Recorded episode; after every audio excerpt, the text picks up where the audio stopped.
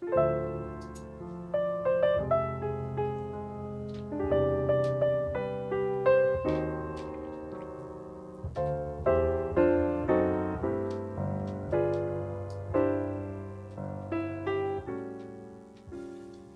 さんこんばんは。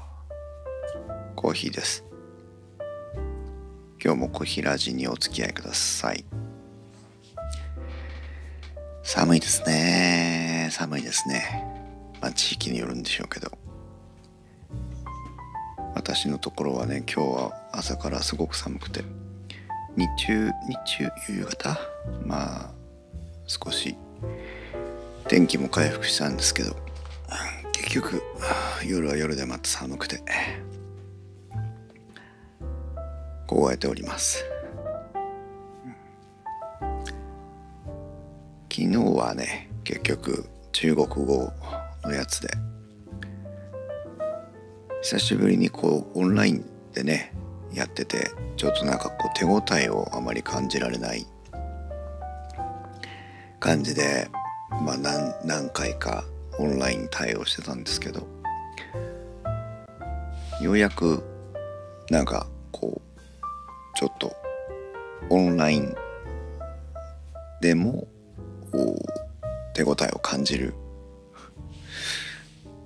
講座ができたかなと思って、まあ、やり方をねちょっともう大胆に切り替えてもうせっかくこのオンラインだからオンラインでしかできない対応をしようねっていうことで皆さんにちょっと了解を得て、えー、やり方を変えたんですけどもそれがまあ構想したかそうさなかったかは分かりませんが私の気持ちの中では、まあ、ちょっといい気分転換になり久しぶりにこうしっかり授業ができたかなという感じがしてまして。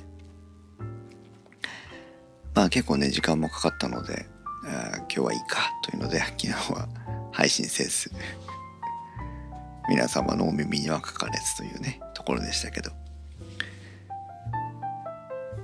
ナルト姫ごとのナルト姫がねあの最近配信がなくて寂しいですとリップサービスで言ってくれたのでじゃあつんでね少し配信しようかなというので今日も配信をしております。えー、今日のねタイトル本当はねコーヒーと Gold Experience にしようと思ったんですけどあまりにもなんか狙いすぎたタイトルだなと思ってやめましたが今日はコーヒーと経験がものを言うということでまあね今の中国語の話にも、まあ、たまたまかぶるというか関連があるんですが。会社員の方がいれば聞いてみたいところですけど。仕事以外の時間を使って仕事のための勉強ってしたことありますか？私私は、まあ、結論結論はあるんですけど。これがあの効果不効果。まあかなりあるんです。かなり。今日はその話をしたいなと思って。お姫こんばんは。寂しいなんて言ってくれたから今日も頑張って配信してますよ。Twitter で like してもらってありがとう姫にはねちょっと実感がない話かなとは思うんですけどあのある意味ね我々サラリーマンはあの普通は朝会社に行って夕方まで働いて帰ってくるわけですよ。でまあ人とか職種とかにもよるんだけど会社が終わればねあの会社のことなんかスパーンと忘れて。あとはまあ、うん、自分のねプライベートな時間で好きなことをするわけですけど。じゃあ何か業務上に必要な自分の仕事をもっとより良くするようなあために何かこう勉強とかね知識を入れるという作業はいつするの？というとまあ、本音で言えばね仕事の間にやりなさいよって気が私個人はするんです。仕事の間に仕事しないで本読んでたっていいと思うんですよ。本当は。だけどまあ実情はね日々こなさなきゃいけない仕事もありあとなかなかまあこう社会が許さないというかね会社の習慣暗黙の了解みたいなものが許さなかったりしてなかなか堂々と職場で本を読むということはできないわけです。ね。まあ、姫はねあのお仕事も趣味も関係なく音楽に触れてるんだろうなと思いますからそういう姫にはあまり実感が湧かないいつもやってるよっていう話なのかもしれないですけど、うん、でじゃあ仕事を自分のことを振り返ってねあの私は仕事を離れたらあとは仕事のことは考えずにいるのかということをちょっとふと思ってたんだけどえっ、ー、とね一つはね私はあの昔からあ昔っていつぐらいからかなもう少なくとも10年以上ですけど仕事は持ち帰らない主義を貫いてるんです。どんなに残業みたいなねしなきゃいけなかったとしても、えー、家には仕事は基本的に持ち帰らないという。ことを一応まあ秘めたるモットーとして持ってるんですけど、うん、そうだよね。姫はいつも家に仕事を持ち込んでますからねって言ってますけど当然のね生活の一部なわけなので姫にとっては。そうだ私は一応家に帰っては仕事をしない。まあごくまれにねしなきゃいけない時もあるんですけどでもそんなに多くはないんです。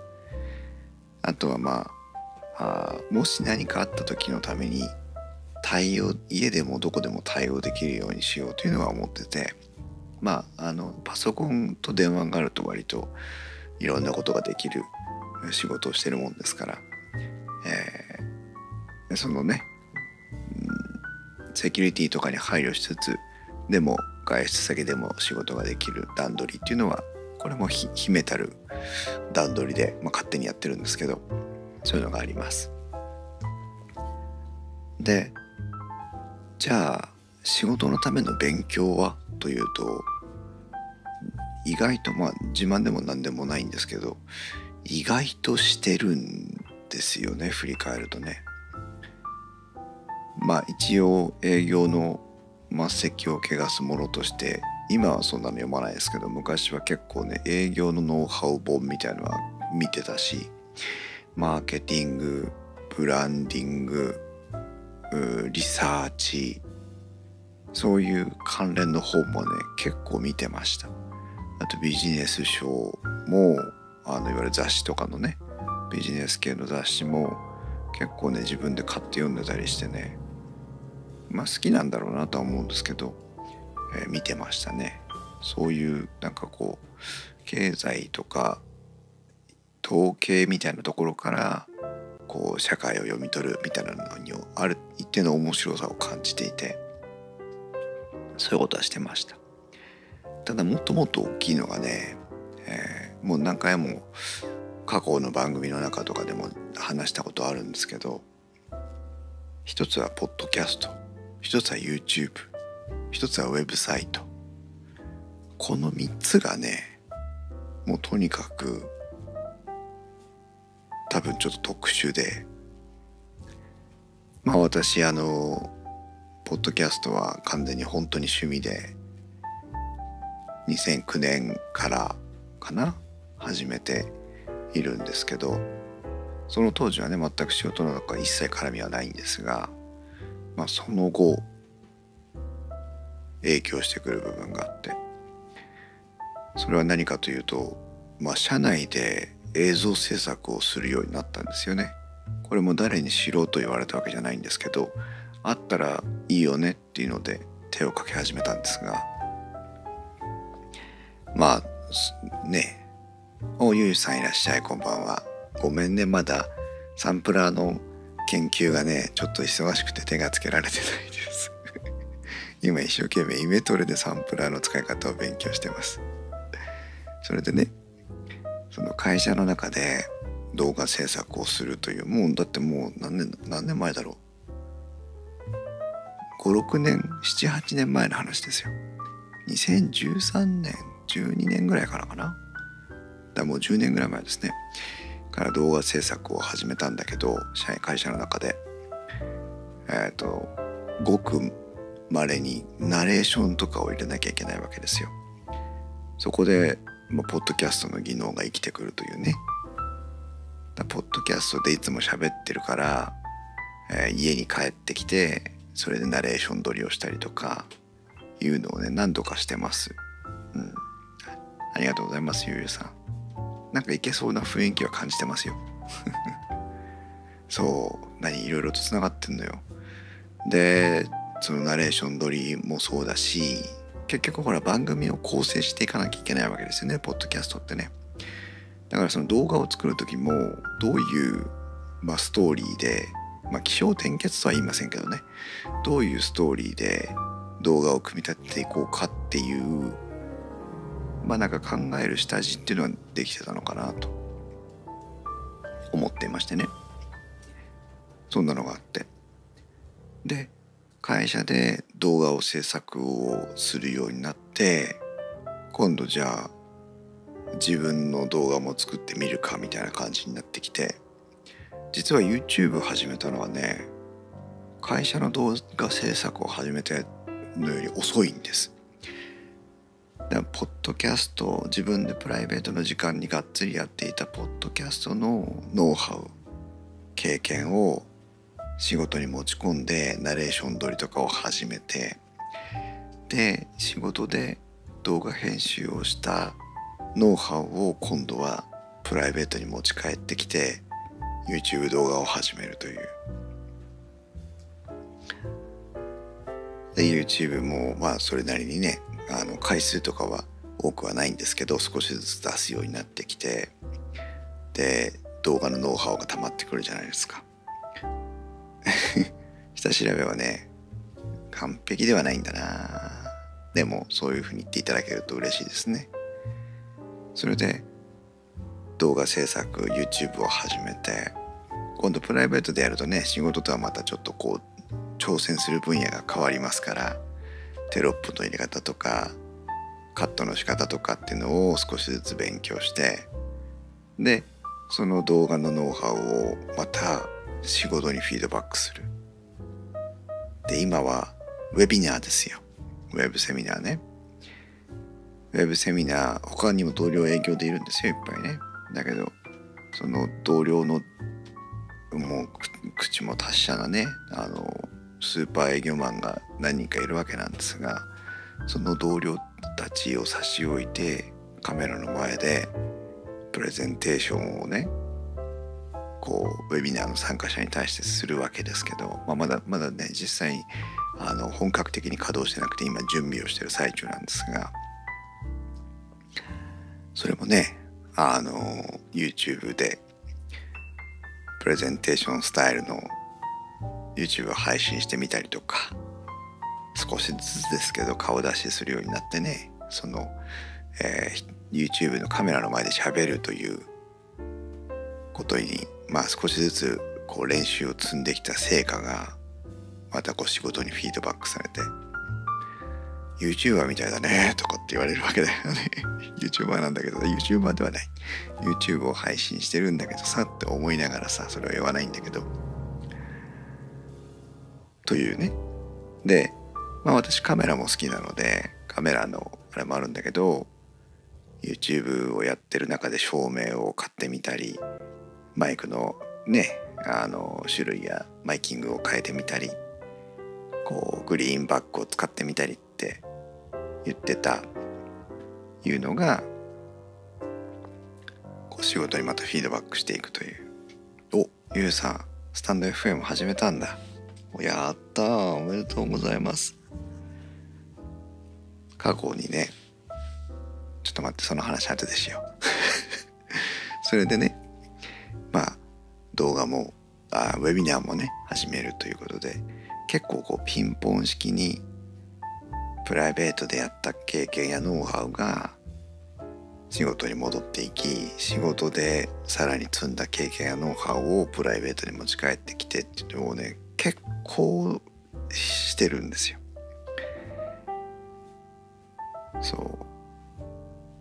あカメラはね集めるのが趣味じゃないです。写真を撮るのが好きなんです。でウェブサイトのね方もまあインストウェブのサイトは私が全部編集してるんですけどそれもサーバーをレンタルするところから始めてね昔は全部あのドリームウィーバーというアドビのソフトで一個一個手書きしてたわけなんですけどそのノウハウがあってで会社のサイトもね全部作ったんです。私が。今すっと危ない。うちの会社の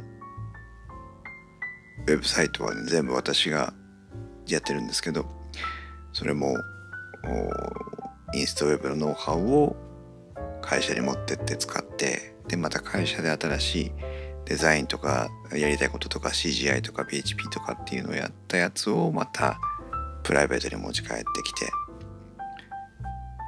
ってたりしてね。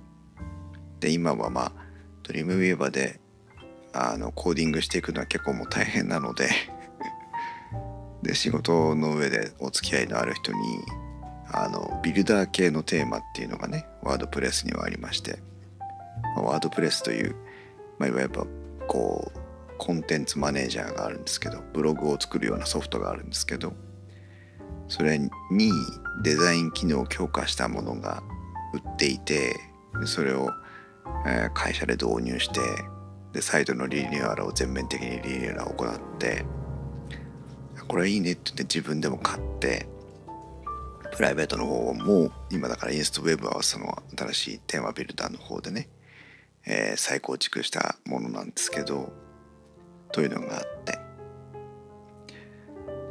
でまたここで積んだノウハウが自分の仕事に戻っていくという。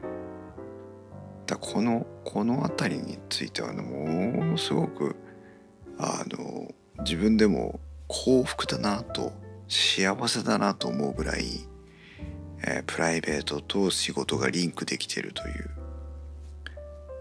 ふうに思ってましてね。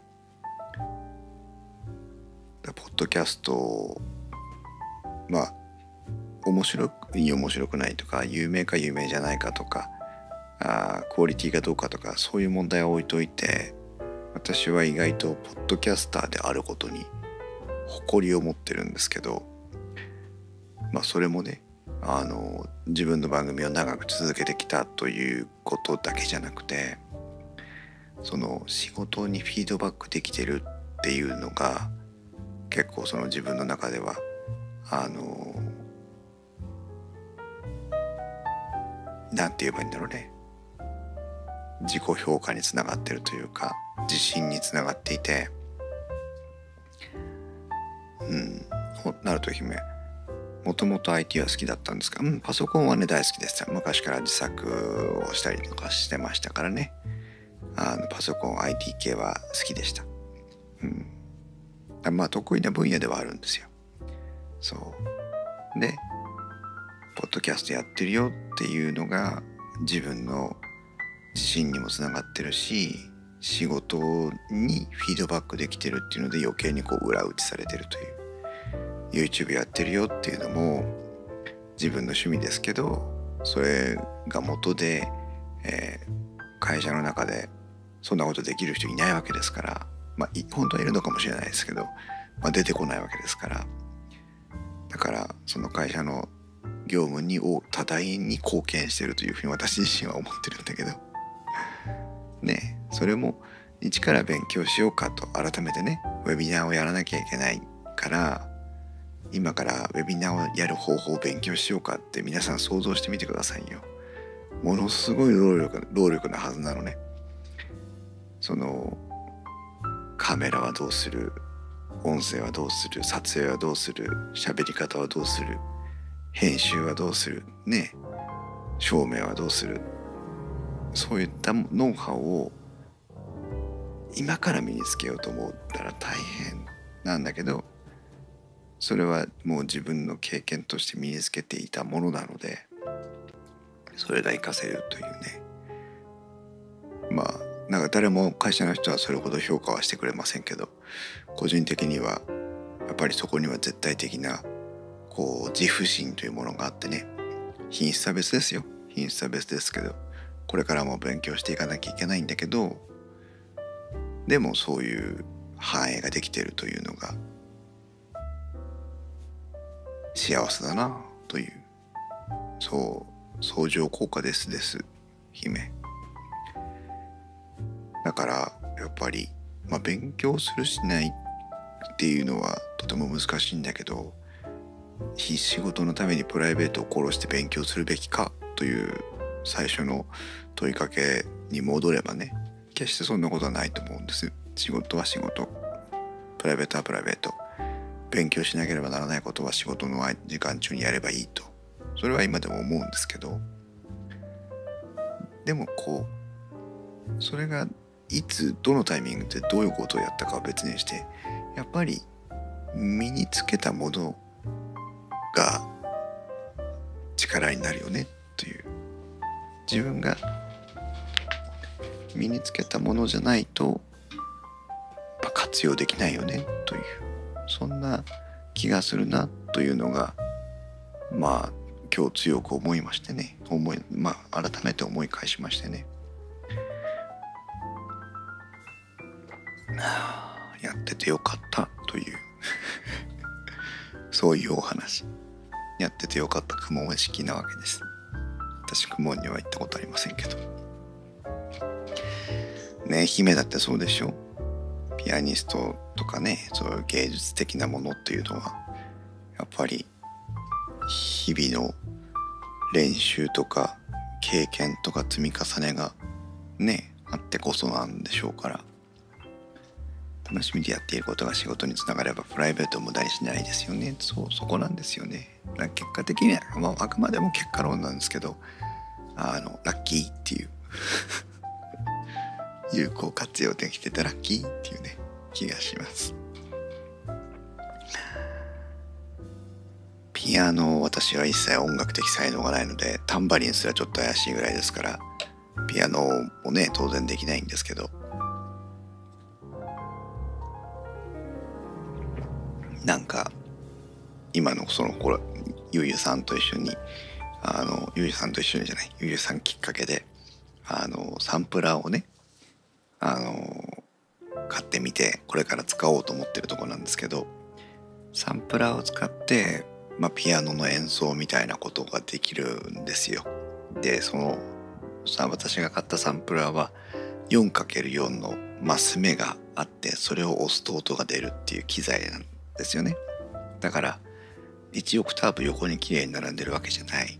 それでどうやってピアノ演奏するのっていうのでその、まあ、パッドサンプラーの演奏パッド演奏する際のノウハウみたいなやつを YouTube で出してくれてる人がいてそのピアノとサンプラーの違い演奏方法の違いみたいなのを語ってたんですけどいやピアノって頭おかしくなるなと思って。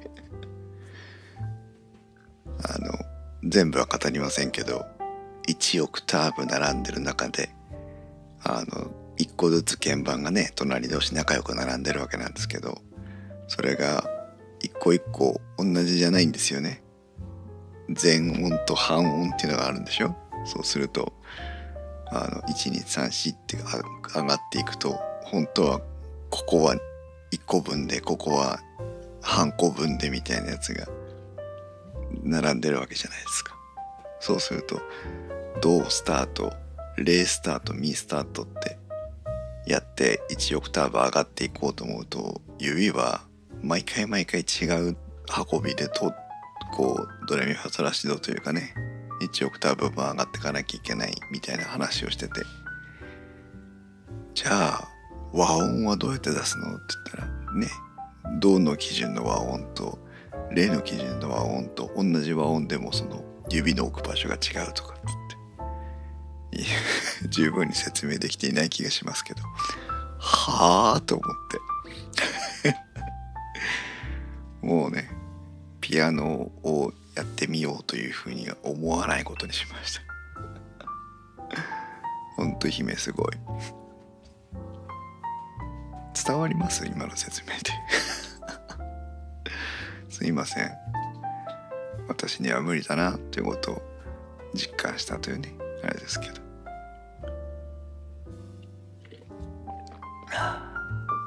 ゆゆさんの話に戻りますけどスタンド FM 始めたんですね。おめでとうございます。教えて今度。スタンド FM のアカウント。なんだっけ？あれ？なあのほら。あれですよね。配信。何何か何を配信したいって言ったんだっけ？配信したくてって。それで質問してくれたのが初めですもんね。でとにかくやってみないよというお話をずっと無責任にしてたら始めてくれたということですけど。何どうやって検索したら出てくるのかな？ゆうゆうとかって出てくるのかね？ゆうゆうそんなことないよね。多分違うゆうゆうなのかな。ゆうゆう中国語教室って。これ絶対違うよね。スタンド FM 人止まってくれなくてあそうそうスタンド FM をね配信して思ったのはね面白いですよね。スタンド FM ってライブ配信してるとフラッと立ち寄ってくれる人がいるんですよね。そう。で挨拶していくんだけど想像ですけどね想像ですけどね半分くらいはね自分のスタンド FM のチャンネル登録を増やしたい人があの来てるんだと思いますよ。こんにちはってよく言うとあ誰か挨拶してくれたと思うと気になるじゃない？でその人のことフォローしに行ったりするわけですよ。多分ねそういうフォロー稼ぎの目的がね多いと思う。だからみんな新しい番組があるとパンパンパンパンパンパンってあのライブ配信してるところを渡り歩いて1個目残して行くみたいな。そうそう初見さんみたいなさ。あツイッターでねじゃあ後でツイッターで確認しておきます。なんかねそういう気がするの。じゃああ誰も立ち止まってくれない長く聞いてくれないからというね悩みは残るわけなんですけど。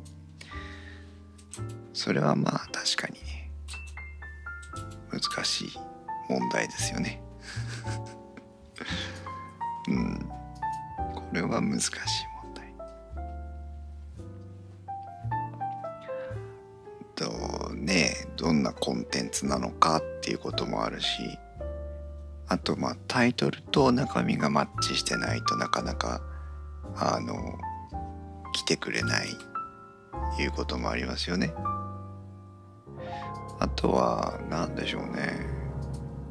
スタンド FM 以外でもこうアピールするとスタンド FM をやってない人とかあんまりアクティブに動いてない人があ見に来てくれるチャンスにはなるかもしれませんね。その辺りなのかなと思うけど。うん。だろうね。あ今探してたらダメだ。配信ができなくなってしまう。うん。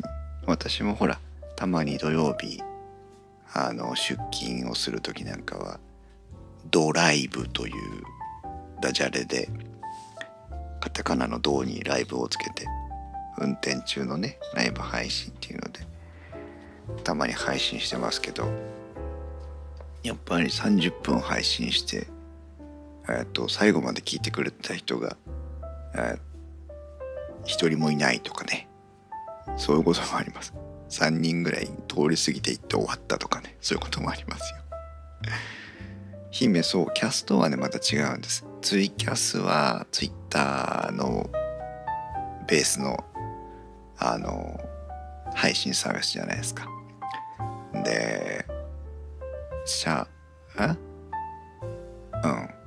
うんと30分制限があるのかな？基本的には。でみんながなんかプレゼントしてくれると時間が延長できたりするんだけどススタンド FM もほぼ同じようなものなんですけどかなり新しいサービスでで一応まあスマホからしか配信できなくて。一応ウェブでも聞けるんだけどウェブのサービスはまあただ聞けるだけみたいな感じで。うん。だからあれだよ。今時あるいろんな SNS 絡みのライブ配信できるもののプラットフォームとしての一つという、うん、あんまりねあの増やさなくてもいいと思う。あのせいぜいせいぜい誰かがツイキャスやってたらツイキャス見るぐらいでねいいと思うんだけどツイキャスとスタンド FM の大きな違いはツイキャスっていうのはやっぱツイッターに根強くね紐づいているので告知がしやすいとかそういうことありますよね。だけどスタンド FM っていうのはライブ配信が始まってからじゃないとツイッターに投稿できないとかさそういう謎の仕様がまだ改まってないので、えー、ツイッターとの連携というのはちょっとあの面倒くささがあるというのはあります。だけどまあ人が来てくれるか来てくれないかというよりもそこでいやまあ逆に来てくれないならねあの一人で喋ってても間違っても誰も困らないわけなんであそこを練習の場として、え少し経験を積んで ちょっと慣れてきたかなと思ったらまあスタンド FM でも Twitter とかでそのスタンド FM のアカウントを少し宣伝をしてみるとか。そうね。場合によっては十分練習できたと思えばポッドキャストに行ってみるとかっていうこともあるんだけど結局ポッドキャストで聞いてくれるか聞いてくれないかとスタンド FM で聞いてくれるか聞いてくれないかはあんまり変わらないと思うんですよね。だからまあ慌てず騒がずコンテンツを育てていく。で育てていく中でその自分のコンテンツを気に入ってくれるリスナーさんたちと出会っていく。っていう感じかな。配信で話す話題困ります。私もその通りです。だから今日こう平地何話そうとか思うとねあネタがないから配信しないかなとか思ったりするんですけど。うん。でもネタは探探そうと思っていると結構見つかるもんですよ。カット生活してるとねあの見過ごしてしまうので。あとほら私一昨日の配信の時も言いましたけどね忘れちゃう。だからあこのネタ喋れそうと思ったらスマホかなんかにメモしておいてあの撮っておいた方がいいです。なんとかの話なんとかの話ってネタをネタ帳をつけていくと今日どれ話そうかなとか思ってそれを探すという私もしなきゃなと思ってるんですけど、うん、そんなね感じですけど。2つあると思うんですよ。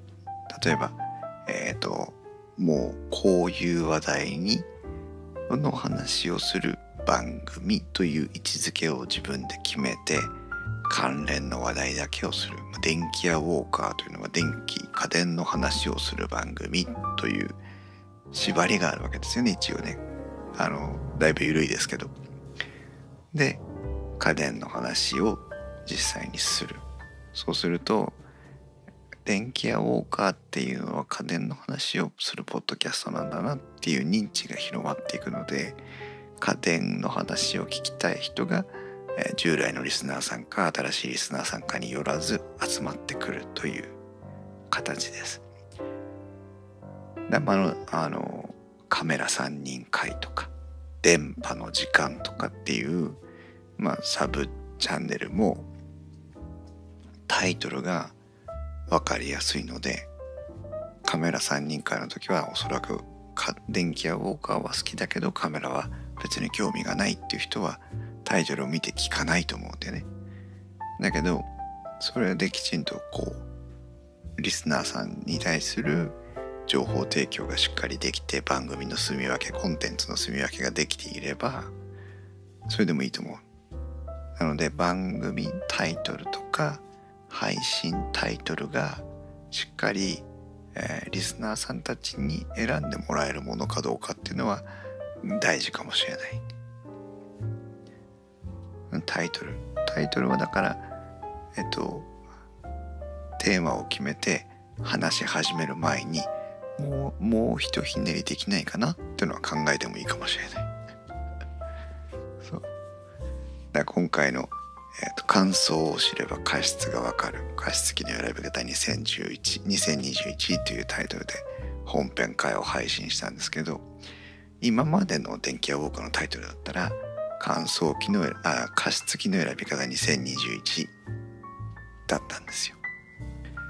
だけどそこにもう少し例えば検索に引っかかりやすいとか目に留まりやすい何か一工夫できないかなと思った時にやっぱ加湿をしたい人っていうのは乾燥に困ってるわけなので乾燥っていうキーワードも入れるべきだなとも思ったし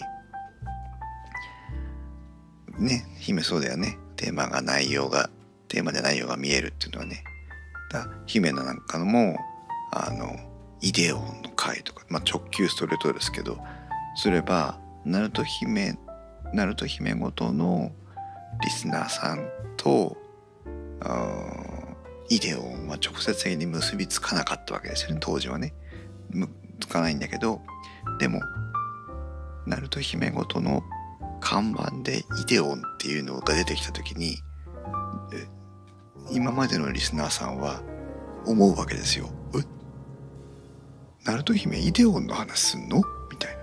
そこの意外性が例えばギャップ萌えで聞いてみようって思ってくれる人もいればイデオンは見たことねえしって終わる人もいればっていうこともある。でもナルト姫ごとのリスナーじゃなかった人たちがイデオンの話するの？みたいな。それは聞かなきゃみたいなで来るかもしれない、うん、そうすると姫みたいなねこうすごく可愛らしくお話しする子が萌え萌えでいいヒデオンの話を続婚オタクの話をしてるわけですよ。そうするとまた面白いねっていうことになってユーザーの思想の裾野が広がっていくわけですよね。例えばそういうこと。そうだから、えーと、感想っていうキーワードを入れる。でもじゃあこの感想ってキーワードをどう取り扱ってあげようかと思ったら今回はもう本当にお勉強会みたいな感じがあったので、えーと感想を知れば過失がわかるみたいなあの塾のねキャッチコピーみたいなさそんな雰囲気にここまで考えてつけたわけじゃないですよ。うん、今今改めて解説をしてるだけなんだけど。結果的にあのタイトルになって感想を知れば過失がわかる加湿器の選び方2021とするとね感想で検索してる人も過失で検索してる人も引っかかるし。結果的にはいいいいタイトルだったなと自画自賛をしてますけど。そう下焼けもね同じでしたよね。そう。下立ちがね。そう。下焼けウォーカーとかもそう。だまだ結構だから釣りタイトルは大嫌いなんで釣りタイトルは嫌ですけどそのタイトルがタイトルもコンテンツだと思っていると結構あの後から話しやすくなるよね。タイトルがしっかり定まってると自分で話しやすくなると思うんですよね。結構。そういうことあると思う。うん。例えばそうね。何がいいかな。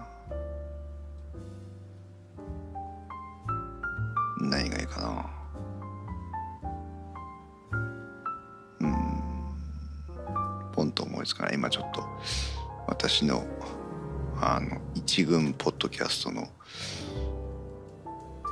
タイトルを見てるんだけど。うん。ああタックポッドキャストね。天王寺アップルクラブのタックポッドキャストなんか結構タイトルをひねってる人だよね、うん、最新回のテーマはあ最新回のタイトルは「餃子300個といつものやつ」っていうねタイトルなんだけど。餃子300個って何と思うしさいつものやつも気になるじゃんね。なんかそういうそういう人ひねりはね結構ね面白いと思います。でゆうゆうさんもリスナーさんが足を止めてくれるようなタイトル選びっていうのも一つ工夫をしていっても面白いかも。ただあれだね。キャッチコピーだからあのコピーライトだからあの長あんまり長ったらしいとね覚えられないというか読むのが大変になっちゃうので。まあそれほど長くせず。でも、えー、テーマをひとひねりしたようなタイトルみたいなのは考えてみてもいいかも。うん。それできる人工夫かな。ね。他の番組のタイトルで面白そうだなって思う時あるじゃないですか。ライブ配信でもスタンド FM だっていいと思うんだけど、スタンド FM のライブ配信してるやつをパラパラパラっとめくっていくと、気になるタイトルってあると思うんですよ。でそのタイトルの付け方を真似してみるっていうのはね、いいかもしれないですね。うん、でもまあ、いずれにしても、慌てないってことですよね。ゆうさんはいつからスタンスタンド FM 始めたんですか？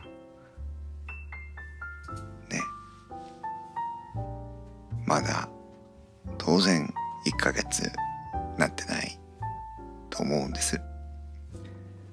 だからその慌てない。何ヶ月もやってる人たちと同じようにできると思わないということがね一番あ2日前。2日前なら誰も立ち止まってくれなくて当然ですよ。思った以上に最近の話だった。そう。まだまだこれから。頑張れる。だって姫はさあれですよ。31回配信してるんですよ。もうベテランさんですよ。でスタートしたのがあナンバーワンが見切れちゃってるけど2020年の8月多分8月ぐらい8月の終わりぐらいかなもしかしたら。ねそこからだいたい週1週2ぐらいのペースでやって30回。ね。そんで今やもう人気番組ですから。ナルト姫子と。まあ30回もやってくればね自分のこうあの感じもつかめてくるしね。番組の方向性とかねどうやって遊んでいこうかなっていうのも分かってくるしね。なかなかいいなと思いますけど。ナルト姫ごとは今これ趣味のランキングでいくとじゃがじゃんナルトヒすごい。えっ、ー、とね12345678910数えになってね。102030え？102030あれ？102030 3132333435位。すごい。ひよこじゃないよ。35位でございます。各有電気屋ウォーカーはテクノロジーカテゴリー。えー、っと27位。あ待って35位じゃないよ。間違えた。趣味。趣味。どこだ趣味って？趣味のカテゴリーどこにある？のレジャーの中ナルト姫こと46位。素晴らしい。これはレジャーレジャーカテゴリーの46位だからサブカテゴリーになるともっと高いんだよね。どうやって見たらいいんだよ。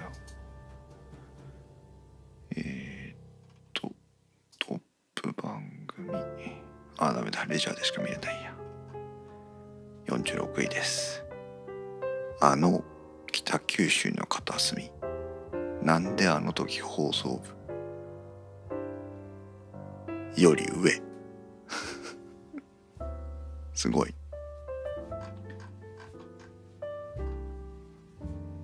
レジャーカテゴリーはあと私が知ってるのどこかな。ガンプラジオよりは下。と何かな。あとわかんない。すごいね姫。うん気にしなくていいと思いますよ。私も3個ぐらいにしかしてないんだけど。はいおっともうこんな時間だ。ということでゆいさんもねあんまり気にせず頑張ってください。今度チャンスがあったらスタンド FM 聞きに行きますので。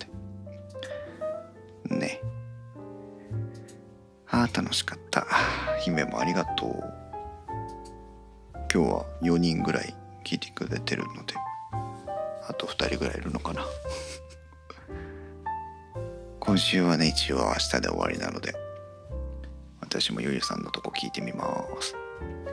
明日を乗り切れば一応土曜日日曜日はお休みなので少し作業が進むかな結局休めないというね。姫のぼせちゃった。お風呂入ってたの。風邪ひかないように湯冷めしないようにしてくださいね。いうことで今夜もお付き合いありがとうございました。それでは皆さんまたいつか。おやすみなさい。